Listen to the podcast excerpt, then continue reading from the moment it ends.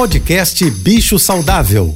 Fique agora com dicas e informações para melhorar a vida do seu pet com a veterinária Rita Erickson, mestre em comportamento animal. Olá, boa tarde a todos, espero que estejam bem.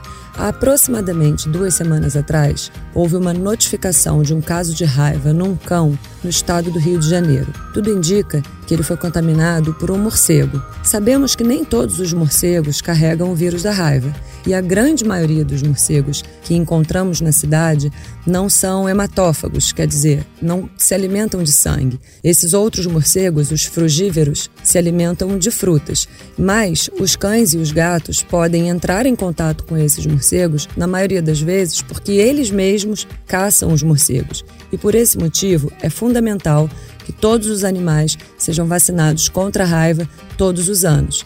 E essa não é a única vacina. Existem outras viroses importantes que podem fazer os cães e gatos adoecerem, que existem vacinas disponíveis. Portanto, dê uma olhadinha na carteira de vacinação do seu animal de estimação e, se não estiver em dia, leve-o para atendimento veterinário. Um beijo e até amanhã.